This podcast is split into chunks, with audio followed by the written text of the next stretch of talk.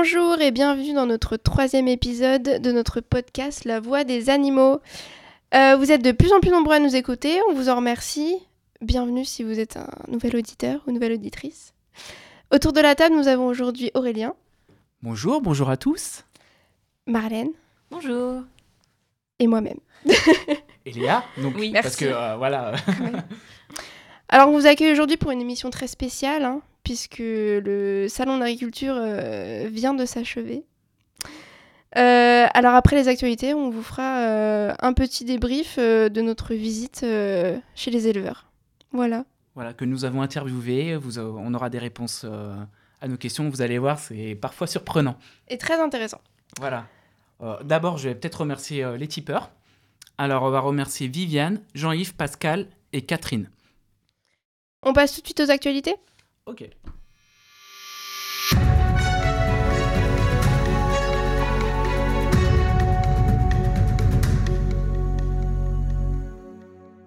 Notre première actualité, l'abattage de 40 loups autorisé par le gouvernement. Eh Quelle- oui. Est-ce une bonne nouvelle? Est-ce une mauvaise nouvelle? C'est une nouvelle mitigée, hein, puisque les associations euh, avaient demandé le- la hausse du nombre de loups euh, intégrés euh, en France Oui, bon, moins de lois abattues, quoi, tout simplement. Mm, mm. et moins de loups abattus. Alors du coup, le Nicolas Hulot euh, a pas trop voulu se mouiller. hein. Il a visé entre les deux. Donc il y aura plus de loups, mais on va augmenter les, les tirs. Voilà, et ça ne satisfait pas non plus les éleveurs, euh, etc., parce que pour eux, c'est pas assez 40. Ils en veulent Mhm. beaucoup plus. Et ils sont, surtout, ils sont pas euh, satisfaits parce que pour euh, le plan vise à augmenter. C'est bizarre à dire. hein. On va tuer des loups, mais il faut, faut, les qu'ils augmentent quand même. Voilà, c'est euh, c'est bizarre. Actuellement, il y en a 360 de compter, on va dire. Et euh, d'ici à 2023, ils en veulent 500. On comprend pas vraiment la logique. euh, Je vois pas euh, quel est l'intérêt de les augmenter si c'est pour les tuer derrière. C'est ça, c'est toujours, le, toujours comme la, la, réintégration des ours où il y a eu, euh, quoi, deux semaines après, ils les ont tués. ah oui, alors- non, Ils n'auraient pas pu les endormir, les mettre autre part. Enfin, non, c'est obligé de tuer, en fait. Faut pas c'est- cohabiter, faut détruire. Alors on rappelle quand même qu'en 2017, il y a 12 000, euh, 12 000 animaux tués, paraît-il, par des loups. Ouais, ça, c'est. Est-ce encore- vrai? On ne sait pas. Mais bon, on leur fait confiance, on va dire. Je sais pas, parce que moi, j'ai un doute sur, euh, sur quelques éleveurs. Je pense qu'il y, a- il y a des loups euh, qui tuent forcément du bétail, mais je vois mal un loup tuer, euh, je sais pas, euh, 20 brebis d'un coup pour s'amuser. Les loups, ça tue pas pour s'amuser, quoi. Ça tue pour manger. Donc, euh, Exactement. Ouais, c'est pas. Et on l'a vu il y a pas longtemps aussi, il y avait euh, une vidéo qui avait pas mal tourné où en fait c'était des chiens, euh, des chiens qui avaient attaqué un troupeau. Là par Ouais. contre on les a pas trop entendus. Mais moi, je comprends pas en fait que les éleveurs euh, soient pas contents parce qu'en fait, euh, un mouton, on va dire, on va prendre le plus basique, hein, le mouton qui est euh, tué par un loup, ça leur, ça leur fait gagner plus d'argent que s'ils le vendaient à un abattoir. Donc je comprends pas en quoi ça les dérange du coup le loup. Mm. Oui parce qu'évidemment ils sont dédommagés. Ouais. Euh, alors il y a des aides financières pour aménager euh, les comment dire Protection. les- la protection des troupeaux, donc des enclos, euh, enfin des enclos, c'est pas des enclos en dur, mais il y a quand même euh, des comment appeler ça? Enfin il y a des protections, donc ils sont Ouais, des trucs électrifiés, des choses comme ça. Mais... Voilà, ils sont subventionnés pour ça. Ils sont subventionnés pour avoir des chiens euh, sur place. Ils sont dédommagés quand un animal meurt, mais aussi quand un animal disparaît. Ah ouais. Donc là, je sais pas comment ça se passe pour prouver, euh, pour prouver que c'est la faute du loup. Je ne sais pas. On appelle le NCIS. c'est ça. Alors, rappelons quand même que le loup est un animal protégé, hein, mais comme d'habitude, voilà, Il y a des une- exceptions. il y a des dérogations dans certaines, dans certaines régions. Donc les tirs sont autorisés quand on constate des dommages importants et récurrents.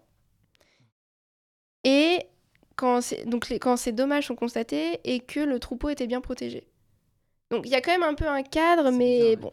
C'est facile. flou quand même comme cadre. Récurrent, c'est c'est- deux fois ou c'est dix fois euh, Voilà. À quelle fréquence euh C'est facile de, de tricher, on va dire. Donc bon. Ouais. Mais ces pauvres éleveurs, je ne sais, je sais pas. C'est un sujet hyper, euh, hyper compliqué, on va dire, à traiter. Il faudrait aller voir sur place. Tiens, prochaine mission, on y va Ça fait un peu loin, mais on peut y aller. La ferme des mille veaux double sa capacité et passe à 800 animaux. Et oui, jusqu'à présent, c'était euh, 400 animaux, 400 veaux, du coup. Mm, mm. Euh, c'était des veaux euh, de 8 à 9 mois qui étaient là-bas. Et maintenant, ça a été autorisé à 800. D'un coup, comme ça. euh. Ouais, enfin 400 de plus, quoi, du coup. Ouais, et, ouais. Euh, Et donc là, ils sont en pleine construction de structure ou ça va être Mais dans la ils ont même. les- euh, déjà, oui. En Ah, fait, est ils ont déjà. les structures et euh, quand, le, quand le centre a ouvert, euh, il y avait une règle. Mais ça a été pareil pour les, les 1000 vaches où d'abord tu as un quota. Enfin bref, tu peux pas mettre euh, Tout 1000, d'un euh, coup, ouais. D'accord. 1000 bêtes d'un coup. Donc bon, ils s'en rapprochent. Est-ce qu'on peut dire que c'est en Creuse? Bah oui, encore, encore? Encore en Creuse. Bah oui. On aime la Creuse. Et Et euh, faut savoir que cet élevage réunit euh, 45 exploitations. Donc ça, vous en saurez un peu plus tout à l'heure euh, dans le spécial Salon de l'agriculture, parce qu'on nous en parle. Oui. Et en fait, c'est euh, c'est tout simplement des exploitations qui se réunissent euh, pour faire plus de bénéfices. Apparemment, c'est plus rentable. On verra bien. Vous allez écouter la réponse tout à l'heure et vous verrez bien ce que ça... Pourquoi. Et alors, on s'obstine à appeler ça la, la ferme des mille veaux, mais euh, en fait, c'est un centre d'engraissement. hein. Il faut dire les choses. euh. Donc, les veaux restent euh, que quelques mois et. euh, Mais en fait, euh, il y a la ferme des 1000 vaches où c'est vaches à lait. Donc forcément, il faut des veaux. Donc euh, moi, je pense que le combat, c'est pas sur la ferme des 1000 veaux, mais sur la ferme des 1000 vaches. Parce que si à la ferme des 1000 vaches, il faut bien une ferme des 1000 veaux aussi. Parce qu'il faut Oui. bien les mettre quelque part, ces veaux. effectivement. Donc, euh, Ouais. ça va être compliqué, quoi.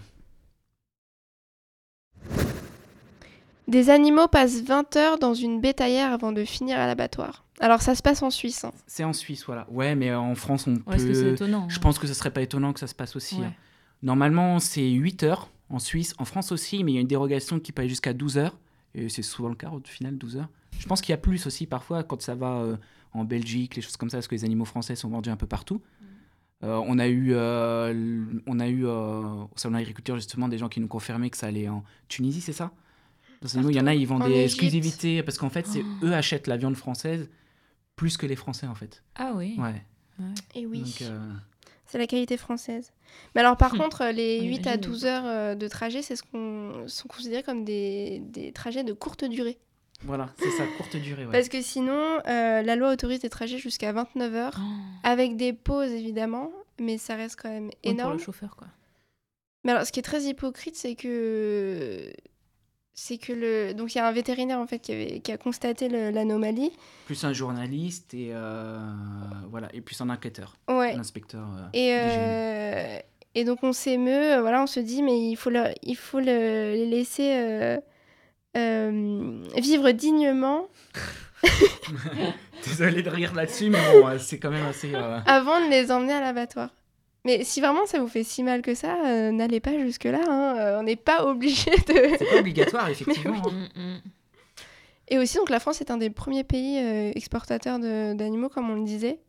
Euh, Il y a beaucoup d'animaux qui partent effectivement en Belgique, en Italie. euh, voilà, on a de- des produits euh, très prisés. Oui, c'est très coté. À part en France, c'est bizarre. hein. À part dans les gros, euh, dans la grosse gastronomie, pardon. Mais euh, sinon, la viande française, euh, comme nous Oh, disent bah. les éleveurs, c'est beaucoup trop cher, donc les Français n'achètent pas en fait. Ouais, mais on entend de plus en plus quand même des gens qui veulent acheter euh, français, de la viande française, heureuse. Oui, mais c'est trop cher. C'est trop cher, c'est vrai. Ouais. C'est ça qui est, Attends. euh, c'est ça le problème. Des milliers d'animaux marins se sont échoués sur des plages britanniques. Et oui. Alors la cause, c'est à cause du froid, la vague de froid qu'on a tous eu au final. Mm, mm. Et euh, c'est vraiment impressionnant parce qu'il y a une photo et on voit vraiment euh, les animaux, mais Qui je sais même jonchent le plus- sol. Quoi. Voilà, on a l'impression qu'on a plus de mille en fait. C'est impressionnant. C'est, Ouais. euh, Et alors, c'est sur les côtes est euh, britanniques. hein. Et donc, il y a de tout. Il y a des étoiles de mer, des crabes, des moules, des homards.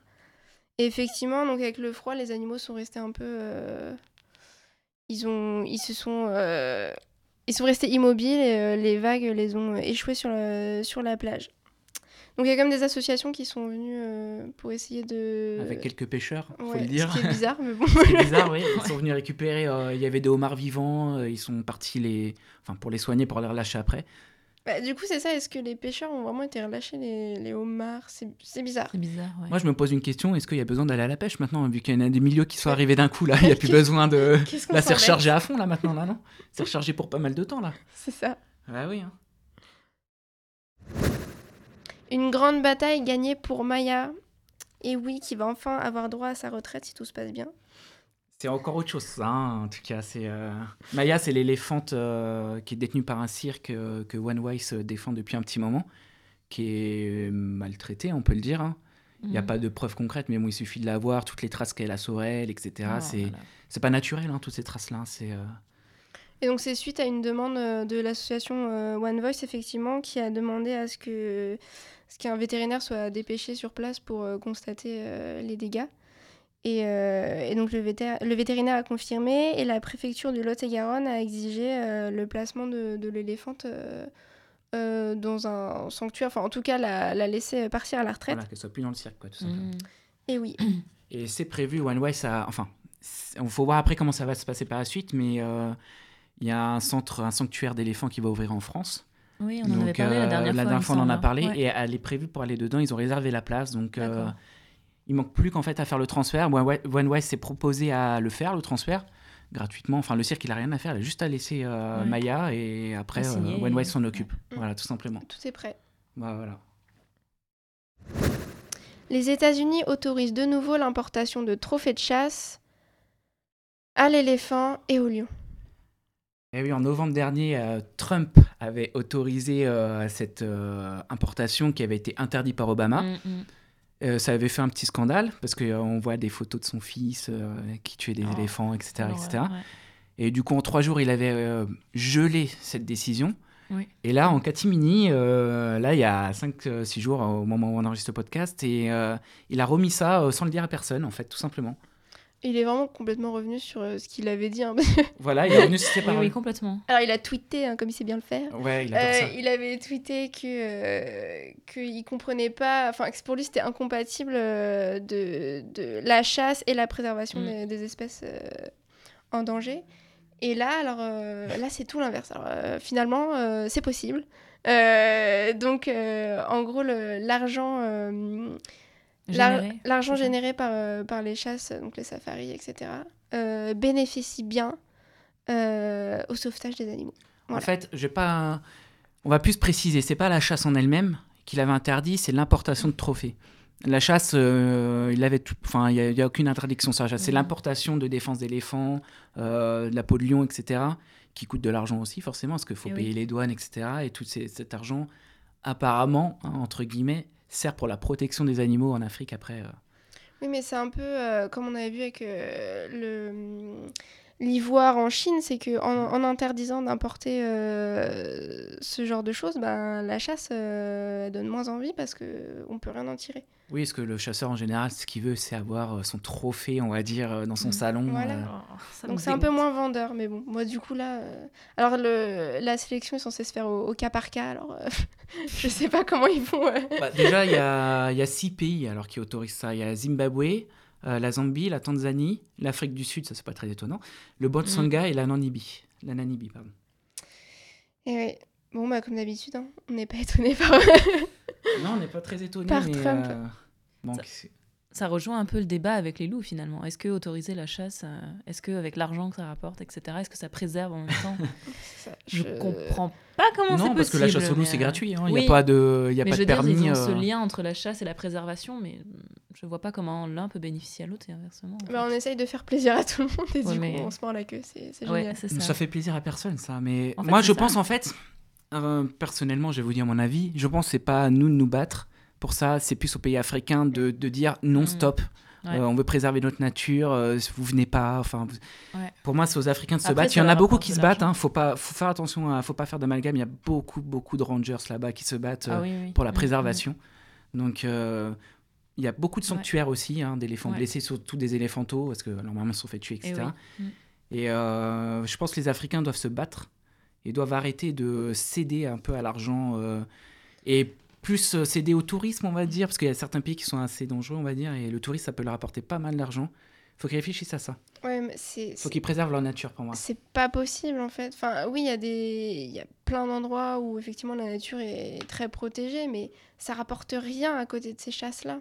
C'est ça. Et puis nous, de notre point de vue d'Européens, euh, c'est facile de, de penser, mais je pense que effectivement en Afrique, euh, si ça leur fait un revenu euh, important et que ça leur permet de vivre, euh, Même pas parce qu'on en avait parlé la dernière angle. fois où euh, où, euh, il y avait un journaliste américain justement qui s'était renseigné. euh, voilà, c'était plus sur le braconnage, on va dire, ouais, qui servait plus, euh, pas trop le peuple, mais plus les terroristes, tu vois, Ah, pour financer sûr. leurs armes. ouais. Donc, euh, Ouais. Mais là, il y a vraiment bah, ces pays, la Tanzanie, l'Afrique du Sud, c'est vraiment des pays. Bon, l'Afrique du Sud un peu moins, mais c'est Ouais. des pays qui vivent de ça Mm, mm. complètement. Et euh, bien que maintenant le tourisme, enfin, c'est devenu Oui, très abordable oui. d'aller en safari euh, voir des animaux. Abordable, ouais. Enfin, plus qu'avant, on va dire. Ouais, ouais. Euh, mais ça suffit pas, quoi. Ça suffit pas. Non, apparemment, ça suffit pas. Non. Il faut plus d'argent encore. Le président de la Chambre d'agriculture de la Haute-Saône fait annuler une intervention de L214 dans un lycée. Alors on a bien C'est rigolé, pas la première fois en plus. mais hein. on en avait parlé Oui, euh, oui, oui, la dernière fois, déjà. Ouais. ouais. dans euh, notre deuxième épisode. Euh, notre premier épisode, pardon. Euh, alors c'était pas une, à l'époque c'était pas une, une- une intervention L214 mais c'était une, une autre une autre association. Mais bon le principe est le même hein. Mm. et euh, alors c'est pas une intervention dans un lycée agricole hein, c'est un un lycée tout à fait euh, classique. Non peut-être pas mais c'est un lycée spécialisé dans l'énergie et dans le développement durable. Alors on ne comprend pas comment ce monsieur Qu'est-ce qu'il fout là? Voilà, voilà, je- où est le lien? Alors, est-ce qu'il a des enfants dans, dans, dans le lycée? Je ne sais pas, mais euh, il a été euh, vraiment très choqué euh, par cette, cette décision. Donc, c'est une, euh, une, enseignante qui voulait euh, faire assister deux classes à une intervention de L214. Euh, ensuite, que ces classes partagent un repas sans viande. Ah, Ça, c'est Ah, je pense plus choquant, gêné. ouais, C'est- Je pense que c'est ça qui a plus Fou. gêné en fait. Je pense que voilà, c'est la propagande là. Ils ont... C'est ça, voilà, ils ont dit. euh, Un repas sans viande. Le discours encore, ça passait, Impossible. je pense pour eux, mais euh, dire imposé entre guillemets. hein, euh, alors que quand on va dans les ils cantines d'école, euh, voilà, il y a pas beaucoup d'écoles qui proposent des repas végétariens. Mm, mm, mm. Donc, euh, Tout à fait. Et ce qui est très drôle, c'est que ce monsieur a alerté le préfet et l'inspection académique. Oh, Parce que oui. vraiment, ça montre à quel point cette enseignante euh, est incapable d'exercer son métier. Et, euh, et il s'est même plaint euh, à la FNDSEA, donc c'est la branche départementale de la FNSEA, et la FDPL, hein, donc qui regroupe euh, les producteurs laitiers. laitiers. Euh, et il leur a dit, attention, c'est très drôle. Fais-nous rire, vas-y. On est d'accord pour aller donner no- notre point de vue sur l'abattage et la consommation de viande, mais pas pour faire intervenir L214. Donc on peut parler Ah, de ces la sujets, censure, Voilà. quoi, c'est- voilà, mais La on, démocratie, quoi. on Ouais. peut en parler, mais il faut que ce soit nous qui en parlions quand Il faut même. que hein, ce soit les produits laitiers qui en parlent, les filières Oui, des produits laitiers. Là, parce ça que, marche. ouais, Faut pas qu'il y ait de contre. euh, Ouais, c'est. ouais. Ça m'étonne pas en même temps, moi. bah, c'est bien qu'ils assument complètement euh, voilà, le fait ils, ils- ils préfèrent en parler eux-mêmes, dire, euh, donner leur version qui est complètement... euh, Erronée. bah, qui est...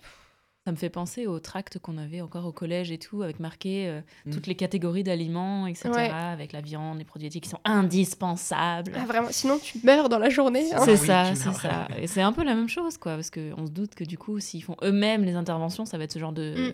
de, de choses. Et en attendant, euh, rappelons que Interbev euh, intervient dans, dans nos écoles, hein, mais là, il n'y a pas de problème, vraiment. Non, bah non, parce que c'est euh, c'est naturel, j'ai envie de dire pour eux. euh, Là, ils s'y connaissent bien.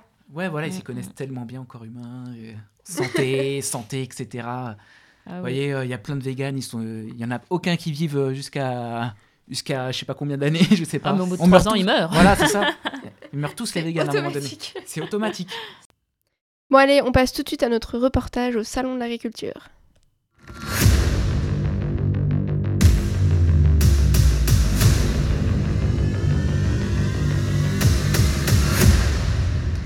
Nous nous sommes rendus en terrain euh, conquis. Euh, Conquis plus hostile pour nous entre guillemets, mais Bon, ça a été, on a fait profil bas, euh, tout s'est bien passé.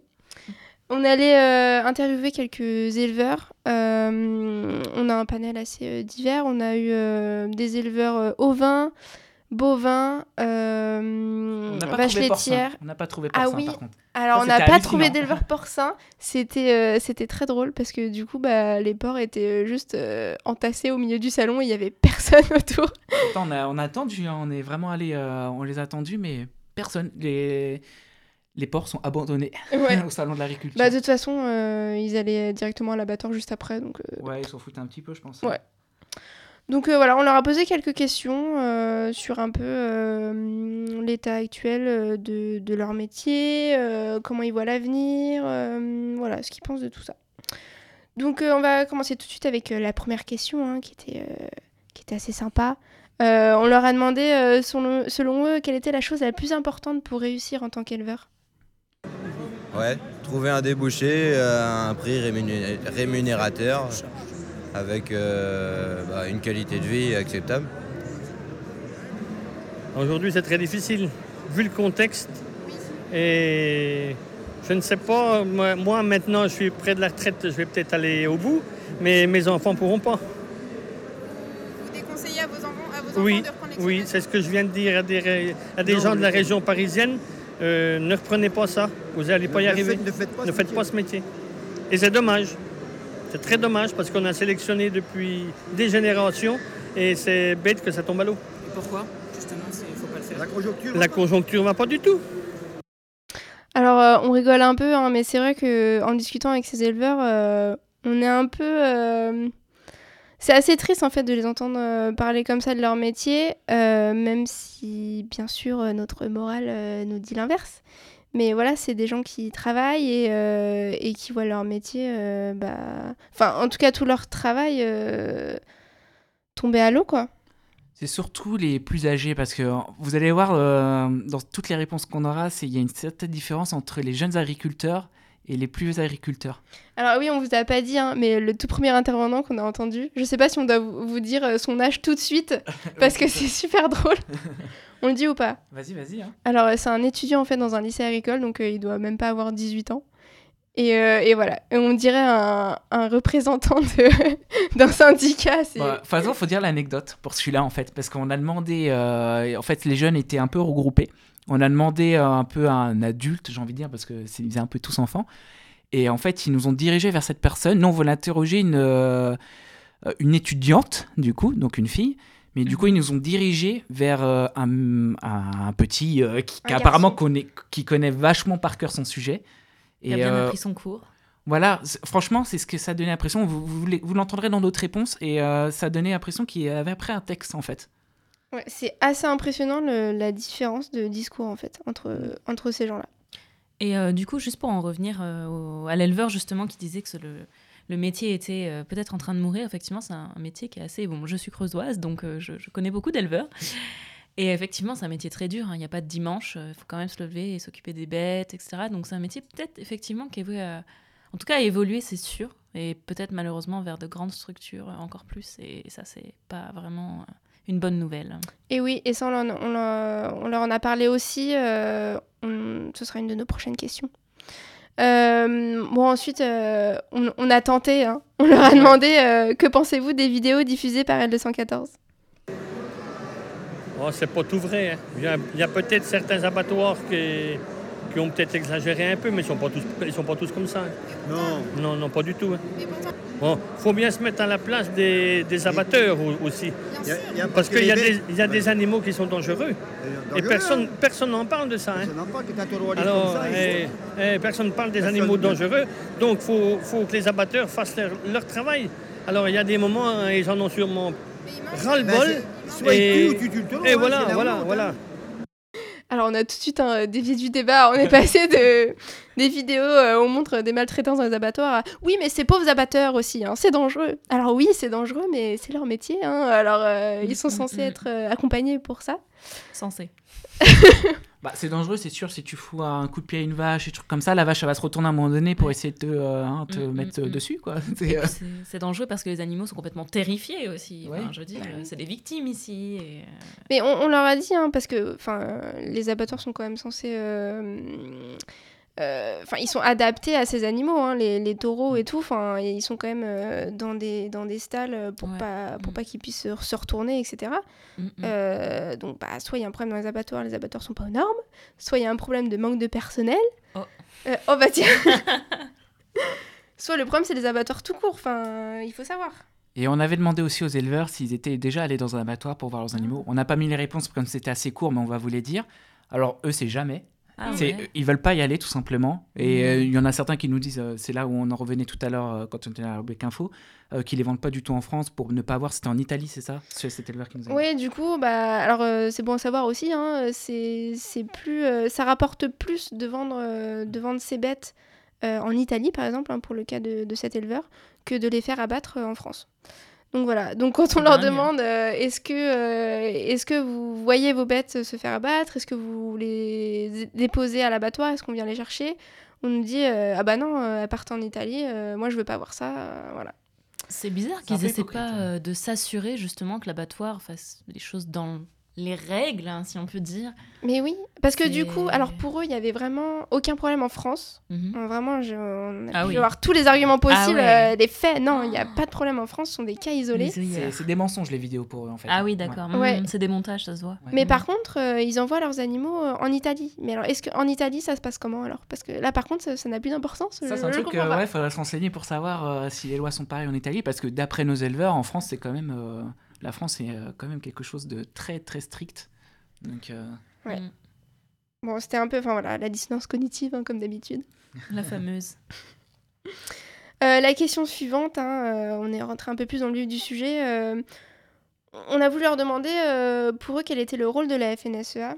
Alors, euh, on va d'abord euh, vous laisser entendre euh, une, une description de la FNSEA par un de, un de ses membres euh, du conseil d'administration.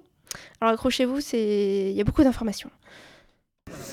Au, sein de la FNSEA, nous avons dans la FNSEA euh, représenté euh, les fédérations départementales. Il y en a à peu près autant que de départements en France. hein. Les départements outre-mer euh, comptés, hein, euh, les tom-doms sont présents, avec une organisation syndicale de défense euh, globale des agriculteurs. Globale. Euh, et à côté de ces fédérations départementales, il y a les filières qui sont représentées au sein de la FNSEA. Les filières, ce sont toutes les structures euh, qui accompagnent, je prends l'exemple du blé, du sucre, des bovins, du lait, du porc, enfin tout, le monde, et il doit y en avoir 35 je crois, hein, qui sont présents en tant que tels pour les grosses, ou, sinon représentés quand il le faut pour euh, et donc la FNSE a vocation à défendre euh, toute l'agriculture, c'est son, son objet. Alors à côté de ces représentations syndicales, départementales et de filières, il y a quatre sections sociales qui sont les agricultrices, puisque euh, c'est un sujet un peu particulier, être femme en agriculture un peu différent, donc elles ont une représentation.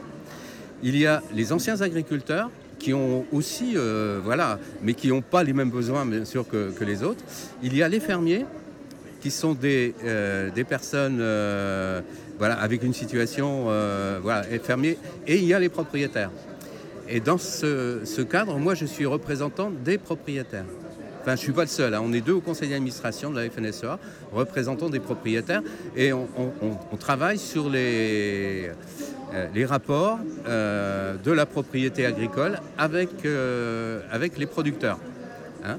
Donc le statut du fermage, euh, le contrôle des structures, euh, l'aménagement, l'urbanisation, euh, la fiscalité, entre autres, la transmission, euh, puisque souvent, euh, quand il y a transmission d'une exploitation, les propriétaires euh, pro- do- doivent accepter ou, euh, choisir un autre, un autre exploitant. Donc cette vocation, euh, je veux dire, de représenter le plus possible euh, l'en- l'ensemble des éléments qui forment l'agriculture, essayer d'avoir une position commune. Euh, bien sûr, il y a les hein, éleveurs, céréaliers, c'est pas la même chose. hein. Et, euh, voilà, notre objectif, c'est de vouloir être un, lieu de, dialogue, mais aussi d'orientation et, et de décision. Ouf, alors il y a beaucoup d'informations, hein. mais euh, c'est pas anodin, hein. ça montre à quel point la FNSEA est une grosse machine. Ah, donc la FNSEA, c'est la Fédération nationale des syndicats d'exploitants agricoles, et qui donc a pour vocation de représenter tout ce petit monde, hein, tous ces acteurs et tous ces métiers différents.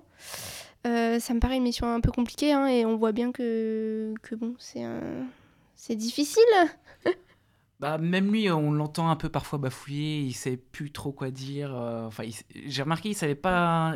Par il a son texte par cœur, euh, comme d'hab, ouais. et puis. euh, et euh, pff, je suis pas sûr qu'il présente tout ça en vrai, la FSNA. De toute façon, on a, on a posé la question aux éleveurs après, donc. euh, Oui, mais on va les écouter tout de suite. hein. Qu'est-ce qu'ils pensent de ces grosses structures, hein, la FNSEA, Interbev, tous ces syndicats? Ah ben là, je vais vous dire carrément ce que je pense. On a voulu des grosses structures, mais avec les cours qu'on a actuellement en- puisque moi j'ai 63 ans, donc j'ai exercé. en- Les cours euh, actuels sont des cours qui se pratiquaient voilà, 30-35 ans, que ce soit aussi bien en viande bovine qu'en céréales. Euh, plus on a fait des grosses structures, comme ça mange des sous, plus elles sont grosses, plus elles bouffent des sous. Elles en ont gagné peut-être beaucoup, mais aujourd'hui, plus elles en ont grosses, plus elles en bouffent. Et derrière tout ça, il n'y a plus aucune. N'importe comment, ça va devenir des gros business qui un jour seront ra- ra- ra- rachetés par nos assurances, nos coopératives ou nos banques. Non, les coopératives, je crois qu'aujourd'hui, c'est devenu des gros business où tous les exploitants sont devenus des pions là-dedans. Il y en a quelques certains qui sont dans les conseils d'administration qui tirent un petit peu les marrons du feu, mais ça s'arrête là. Et ceux-là, ils ne travaillent que, que sur du court terme, mais ils travaillent pour eux avant, avant de travailler pour du collectif. Ils font rien pour nous. Alors, ils font, ils font Ah ben, on ne sait pas, justement, je ne sais pas pourquoi ils sont en place, parce que je pense qu'ils ne s'occupent pas de nous du tout. Quand on voit ce qui se passe au gouvernement et qu'on n'a même pas de la viande de l'étranger. qu'on n'a même pas un syndicat pour nous défendre comme il le faut, là je ne comprends plus rien. Pour manger de la saloperie, euh, Hum. alors qu'on a tout sur place. Bah, ça permet de, de porter voilà, un peu la politique euh, générale de- des milieux agricoles, donc euh, dans différentes filières, que ce soit en viande, en lait, en- et euh, bah, de se faire entendre aussi au, niveau national. Quoi. Donc, pour vous, est-ce que, est-ce que ces structures elles sont représentatives des attentes des éleveurs, des agriculteurs? Ouais, globalement, ouais, ouais. Alors, notre cher étudiant hein, qui est très optimiste, hein, vraiment, il n'y a aucun souci. hein, euh. On voit encore la Ouais. différence entre les vieux et les jeunes quand même là. hein. Bah, il n'a pas encore été. euh, il avait compris que la théorie, quoi. Il n'a pas encore été dans la pratique. Il n'a Ouais. pas son élevage. euh, ouais. Il n'a pas été pas confronté recul, à, à ces Mm. problèmes, ouais. Et alors on le voit, hein, ces, ces grosses structures, euh, l'image qui renvoie, mais même, enfin à nous en tant que militants, mais aussi aux, aux éleveurs, c'est que voilà, c'est un gros business. C'est surtout des structures qui brassent beaucoup d'argent. Et bah, et bah les éleveurs qui sont tout en bas, euh, ils en voient pas trop les effets, quoi. hein. Ils sont un peu oubliés. Ils voient pas la couleur de cet argent, oui. Apparemment, euh, Ouais.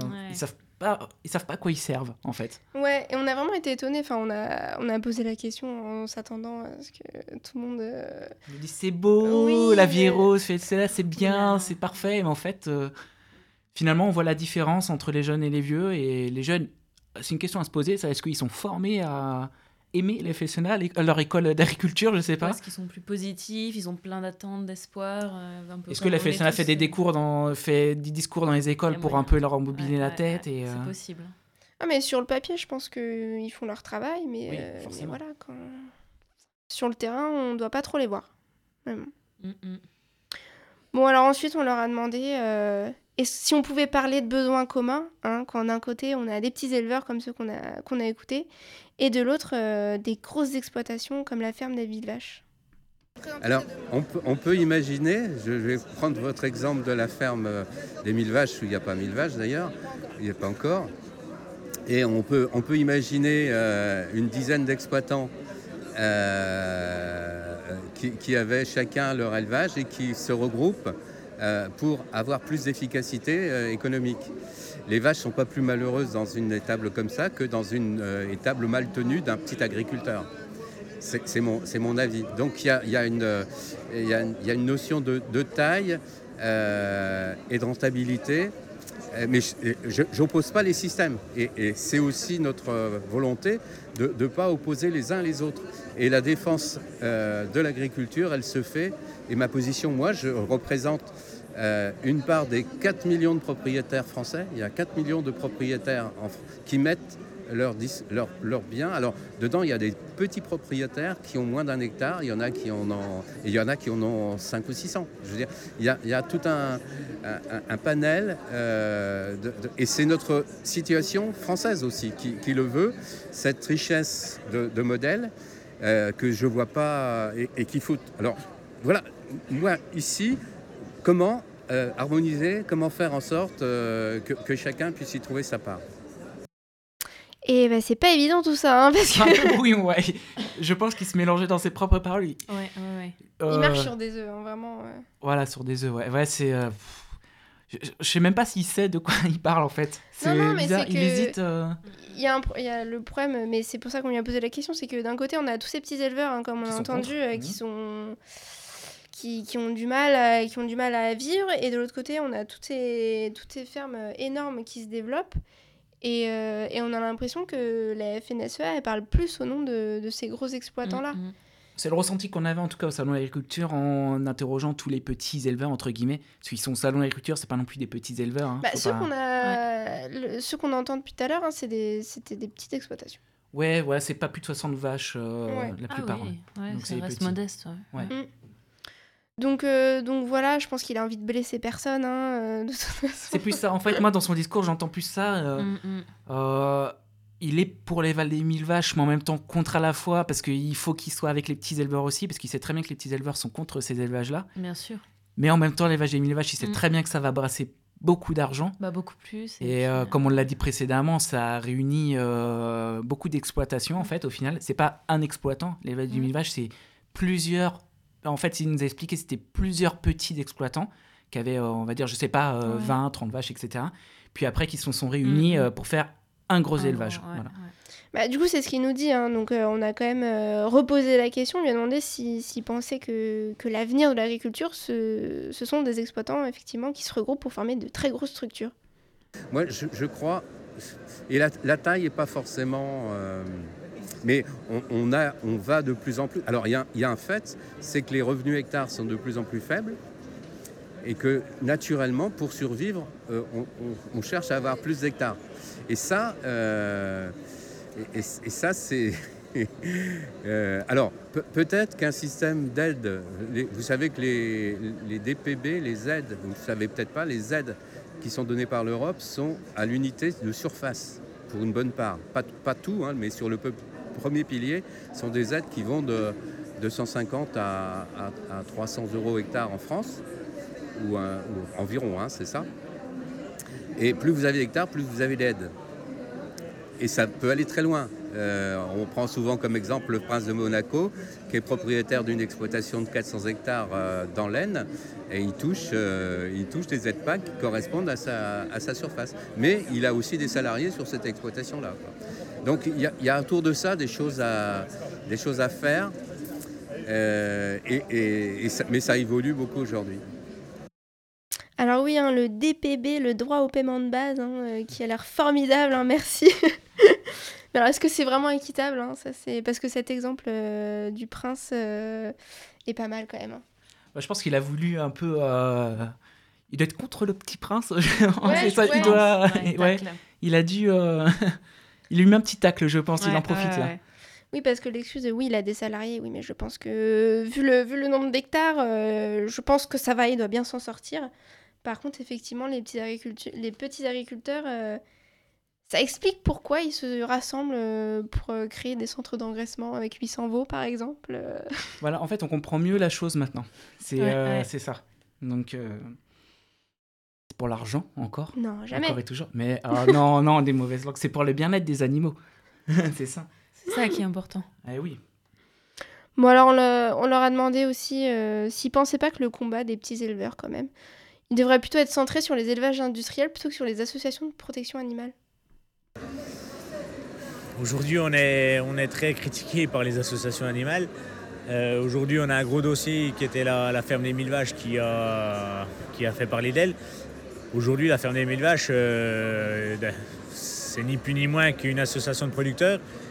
Au lieu d'investir, euh, se remettre aux normes, parce que la France a redemandé des normes, donc euh, au lieu de, se mettre aux normes chacun de leur côté, ils ont mutualisé leur, leur, mise aux normes.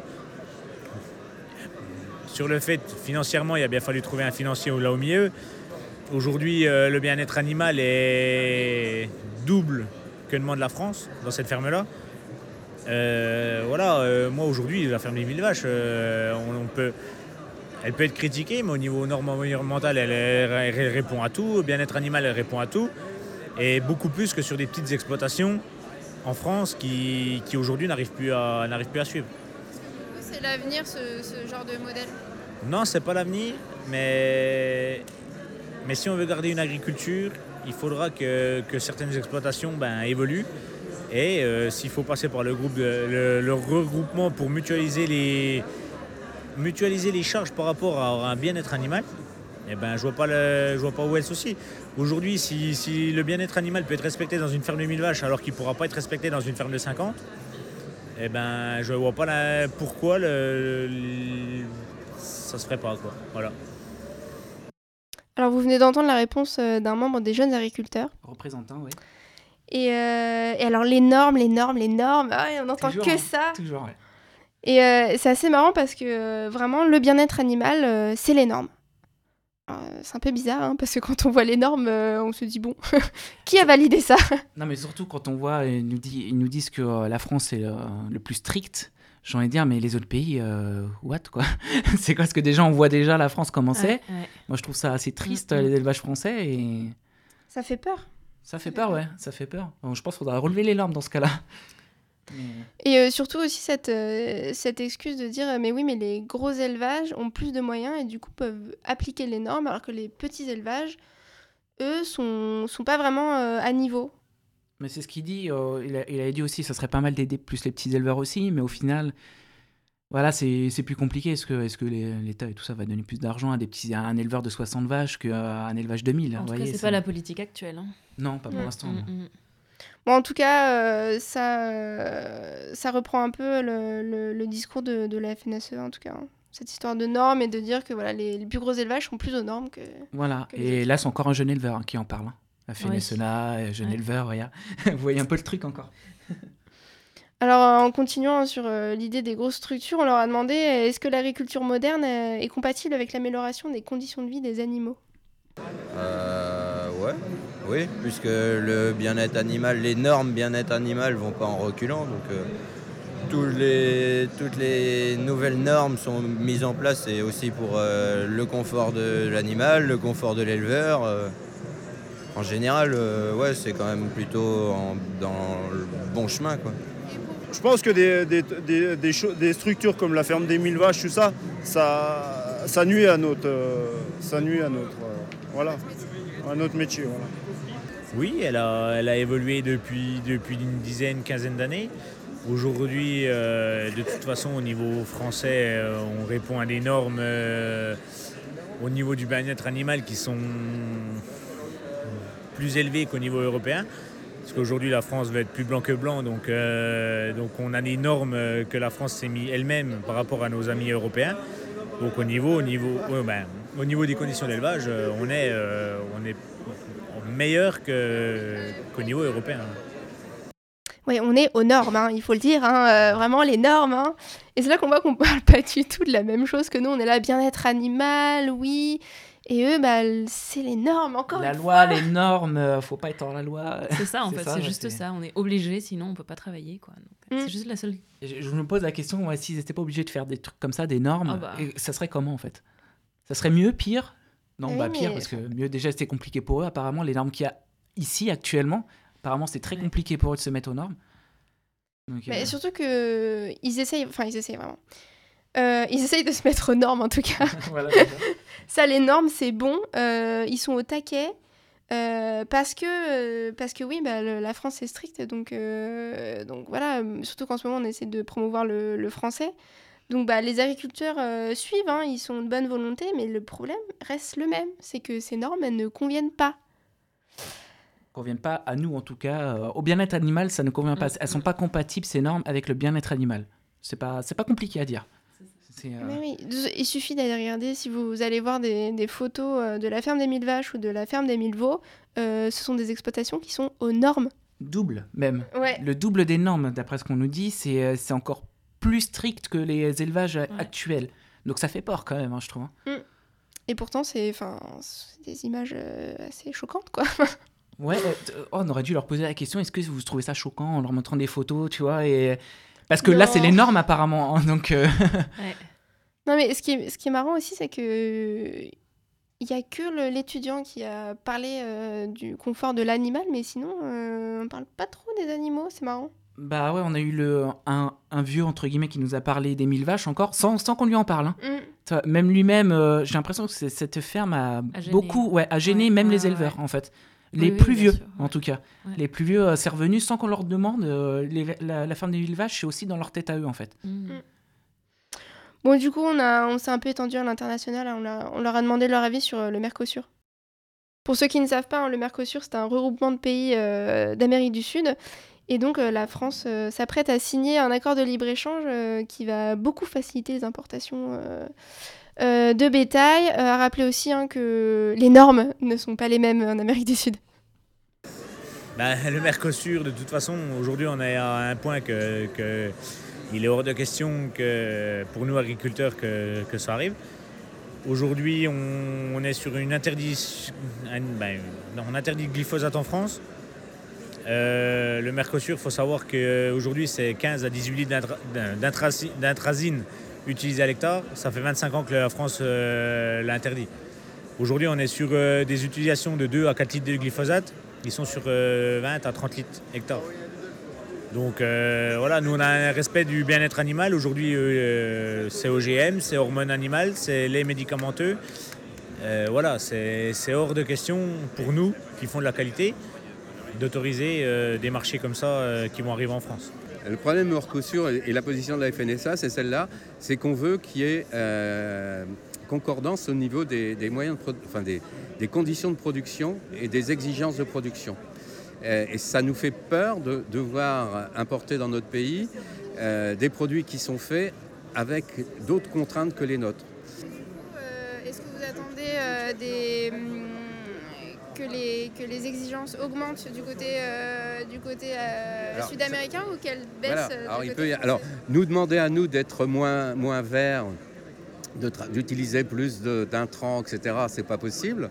Donc nous, on veut continuer à, à- à- à être des producteurs de qualité, de produits qui soient le moins avec le, moins d'intrants possible, euh, le plus naturel possible, des variétés résistances, etc. Mais aujourd'hui, les variétés résistantes, ça veut dire assez automatiquement variétés moins productives. Et comme l'unité de vente, euh, voilà, il y, a- tous ces éléments-là. Euh, on, veut être plus vert, plus propre, mais comme dit notre présidente, quand c'est plus vert, c'est plus cher. Et, et on, nous, on nous met en face de nous un- euh, quelque chose qui nous fait peur en disant bah, chez eux, ils sont moins verts et ils vont venir vous concurrencer de, de nouveau. Euh, voilà ce que je peux répondre euh, assez, assez- assez rapidement, en sachant que tout ça, c'est évolutif. hein. Voilà. Alors, notre éleveur, un DJA, il est assez pessimiste hein, sur le sujet. Pour lui, c'est pas possible.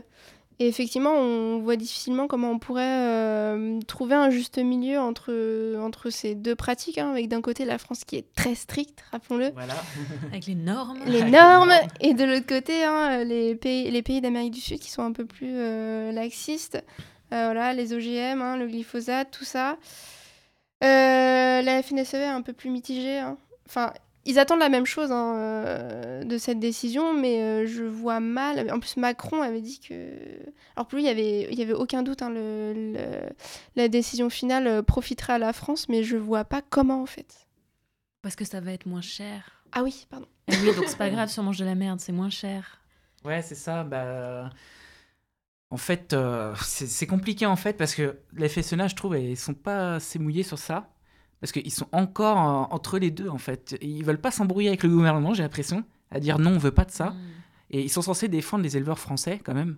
Et là, j'ai l'impression qu'ils défendent pas dans sa réponse. J'ai l'impression qu'ils le défendent pas du tout. trouve, ouais. hein. Ouais, il ouais, est ni vraiment. contre ni pour. Enfin, il est encore entre les, le Ouais, cul entre deux de chaises. vagues. Ouais, il est en cul entre deux chaises. Je pense que la FNSEA doit être très impliquée dans les discussions justement avec le gouvernement et euh, bon, ils se mouillent pas trop quoi, effectivement. Mais en tout cas, ça fait très peur. euh, encore une fois, on est. Il y a un discours complètement double du gouvernement où on nous parle, ça fait maintenant quelques années, on nous parle du, du- voilà, il faut manger français, euh, la viande bonne française. qualité. Français, bien-être animal, etc. Élevé alors dans que les dans champs. les pays, voilà, les pays d'Amérique du Sud, c'est pas du tout ça. hein. C'est euh, c'est ouais. pas du tout la même chose. hein. Et même au salon, enfin je veux dire, il y a toute une, une propagande entre guillemets, mais c'est parce que c'est placardé partout, où c'est aimons nos agriculteurs, France, euh, la voilà la France. Euh, notre- voilà nos talents français. Et derrière en douce, on, on passe ce genre d'accord et.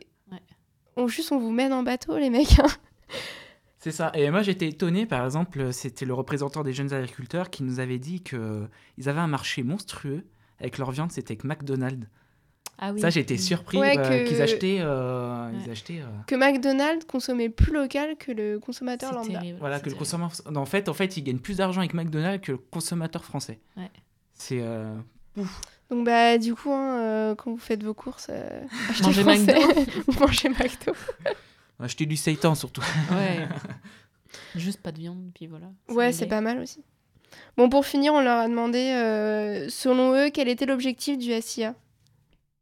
Eh ben, c'est de communiquer sur notre métier, communiquer auprès du grand public euh, et puis euh, répondre aux questions, aux différentes questions des, des jeunes qui souhaitent euh, s'installer au niveau de l'agriculture ou du grand public euh, sur toutes les questions, euh, toutes les questions possibles. Est-ce que vous pensez pas que le salon euh, donne une image assez idéalisée du métier et, et des conditions de travail Ah, C'est pour ça aussi qu'on est là, nous, pour, pour dire ce qui- ce qu'il est ré- réellement de notre métier, parce que c'est sûr que sur l'image du salon, euh, c'est pas forcément ce que nous on connaît euh, tous les jours dans notre, euh, dans notre métier. Donc, donc voilà. Je dirais que le, salon, il se dédie en deux, donc concours général agricole, où là c'est plutôt professionnel et là c'est la compète en gros. Et sinon, il y a l'autre partie, c'est bah, toutes les grandes structures, Interbev, le CNIL là-bas pour le lait, qui là, eux sont plus dédiés à la communication. euh, ouais, voilà. Donc notre étudiant hein, qui conclut bien, euh, qui conclut bien cette question, je trouve, parce que au moins il est clair, il est honnête. hein. Le salon de l'agriculture, c'est pas, euh, c'est pas les petits éleveurs euh, qui viennent vous montrer euh, leurs animaux. hein. Non, non, c'est la compétition hein, avec euh, des animaux euh, bodybuildés, magnifiques. Enfin voilà, on n'a jamais vu ça. Des belles poulettes. Des belles, mais vraiment des belles poulettes. Et, les l'autre- mais oui, on n'en parle pas assez. Et de l'autre côté, bah, les syndicats, les marques, qui viennent euh, vous vendre un peu leur, euh, leur communication euh, Mm. autour de ça, quoi. Il y avait des jeux, je crois, justement, avec euh, les, Ouais, pour les enfants, ouais. Voilà, comme quoi la viande c'est trop bien, le lait c'est génial, euh, des trucs du genre. Mais c'est pareil, tout le salon tourne autour des enfants. Et ça, ça Oui. fait peur. Bah, Mais c'est une tout. communication facile. Enfin, McDo l'a bien compris depuis longtemps. hein. Quand ça passe par les enfants, ça passe par les parents. Bon, par contre, hein, notre euh, éleveur des JA, lui, euh, il l'avoue, hein, c'est pas du tout représentatif de ce qui se passe euh, sur place. hein. Et de toute façon, on le voit bien. Je pense qu'il faut être assez. euh, Non, je pense que si on n'a pas les informations, on se rend au salon et on se dit euh, Ah ouais, c'est sympa, les animaux, ils sont contents. Enfin, non, ils sont pas contents, d'ailleurs, on le voit très bien, mais, mais on se dit Ah ouais, c'est comme ça que ça marche et tout. Mais, mais non, on voit bien que c'est. Ça n'a rien à voir, c'est des, des animaux euh, dans un parc euh, devant des milliers de personnes. Enfin, c'est ridicule. Voilà, la plupart en fait c'est juste des reproducteurs, donc c'est des belles bêtes. euh, Les éleveurs généralement en prennent soin justement pour le salon. sûr. Mm. Et il y a d'un côté aussi euh, un marché aussi. Hein. Faut, faut pas nier. Il y a des restos qui viennent acheter euh, leur bœuf. Ils voient un beau bœuf, ils se disent. euh, on peut voir hein, des noms de restos sur certaines affiches. Ils veulent, ils viennent voir le bœuf, enfin le bœuf, la vache, etc. qu'ils veulent acheter, Ouais. ou le mouton, n'importe quel animal, et ils l'achètent tout simplement. Il y a des mises aux enchères. Et c'est le plus cher qui remporte. Et généralement, c'est des gros restos quand même. hein. C'est pas le petit Ouais. resto euh, pour faire une bonne, euh, Bonne impression. voilà, une bonne impression. Dire regardez, on a acheté une belle vache. euh, Oui. Et ce qu'on disait, ça, ça aurait été pas mal de faire une petite action comme ça, genre filmer la vache et euh, aller dans le resto ou euh, après avec la- le film de la vache. euh, ouais, c'est celle que vous mangez là, vous voyez. Ça, c'est sympa. Ouais, ouais. Ça, ça ouvre l'appétit, c'est bien. Bon, en tout cas, voilà, on a eu un retour un peu mitigé sur ce salon. Euh, on a été assez surpris quand même euh, des réponses des éleveurs. Euh, on pensait vraiment qu'on allait avoir des gens très, bien pensants qui, qui allaient être là juste pour défendre l'élevage tel qu'on le voit actuellement et pour dire non, non, il n'y a pas de problème, tout se passe bien. Les jeunes, euh, ouais, les jeunes, ils nous ont dit ça. Mais, Ouais, les euh, jeunes sont ils sont plus dans euh, ce discours-là Ouais. que c'est bien. Mais les vieux, ils ont. ils Après, les vieux, comme ils ont peut-être plus rien à perdre, c'est bizarre de dire les vieux, mais euh, on va dire les plus anciens éleveurs, ils Ouais. sont. Ils ont plus rien à perdre, donc ils s'en foutent un peu, ils ont Mm, plus mm. la langue dans la poche en fait. hein. Mm. Et eux, ils ont vu évoluer le truc aussi. Peut-être que les Oui, jeunes, euh, ils sont habitués à ça, donc du coup, pour eux, c'est ça l'élevage. Ouais. Et encore une fois, c'est pareil, on a interrogé des gens. Enfin, en tout cas, pour euh, peut-être deux d'entre eux, c'était des, des éleveurs qui faisaient essentiellement de la compétition. Donc, encore une fois, c'est une vision assez particulière du métier, quoi. Donc, euh, voilà. Mais en tout cas, c'était très intéressant. On a appris plein de choses très, très drôles, euh, comme le fait que, bah, quand un producteur vend un litre de lait, en fait, Mm. euh, le revendeur euh, vend 3 litres, hein, puisque vous buvez euh, De l'eau. en fait. Voilà, ça Bah s'appelle de l'eau. Ouais, et que, voilà. De l'eau Donc, euh, ouais. Donc, euh, donc voilà, tous ces problèmes de, de prix, euh, enfin, on- ils nous en ont parlé un petit peu. Donc voilà, c'était assez triste en fait. Pour les plus vieux éleveurs, ouais, c'était, euh, c'est bizarre à dire, hein, parce que euh, nous, Ouais. on aimerait que ça s'interdit tout ça, mais euh, c'est vrai qu'on voit, il y en a, ils sont passionnés par leur métier. Euh, J'irai pas jusqu'à dire ils prennent soin de leurs vaches, etc., parce que ça, c'est une autre euh, histoire. Mais on va dire, ils aiment leurs animaux, il y en a, ça se voit. Euh, Il y a le jeune éleveur qu'on a vu, euh, lui, euh, il était là plus pour le business, ça, se voyait. Il était là pour les concours, les trucs comme ça. Ah ouais. Et euh, voilà, on avait un éleveur de moutons aussi. Et lui, ça se voyait qu'il aimait ses moutons, lui. hein. Il Mm. était passionné par ses moutons. euh, celui qui, qui, qui critiquait bien la FSLA. et euh, et euh, lui, c'est comme il nous expliquait, il était à la retraite, etc. Mais qu'il faisait ça par passion. Donc, oh, et, Mm. euh, et voilà, quoi. En tout cas, comme d'habitude, hein, sur ce salon, euh, toute cette dissonance, hein, euh, c'est magnifique. euh. Bon, on se dit quand même, ce qui nous, ce qui nous, ce qui nous embête, c'est que on essaye de, en posant ces questions, on essaye de, de, de leur montrer que, que voilà, qu'on les mène en bateau, que que qu'on les on les envoie un peu au casse-pipe euh, en les mettant face à- en concurrence face à des, des exploitations énormes où enfin, voilà, c'est juste pas viable que voilà qu'on met en place un Mercosur etc et, et derrière malheureusement ces, ces éleveurs ils défendent encore leur euh, leur système et, euh, et, et la viabilité de, de leur métier Je serais curieux l'année prochaine de voir euh, quand tout sera installé, si le Mercosur s'installe bien et tout ça, aller, aller les voir justement, encore une fois, et de voir euh, ce qui a évolué en fait. Mm, mm. Ça serait intéressant d'aller voir ça. Et oui. Donc on le rappelle encore une fois, hein, le- la grande majorité de... Peut-être pas la grande majorité, mais en tout cas une bonne partie de, de, des animaux français et de, de nos produits français, donc même le blé, hein, euh, part à l'étranger, part en Égypte, part en- au Moyen-Orient, euh, part en Europe, etc.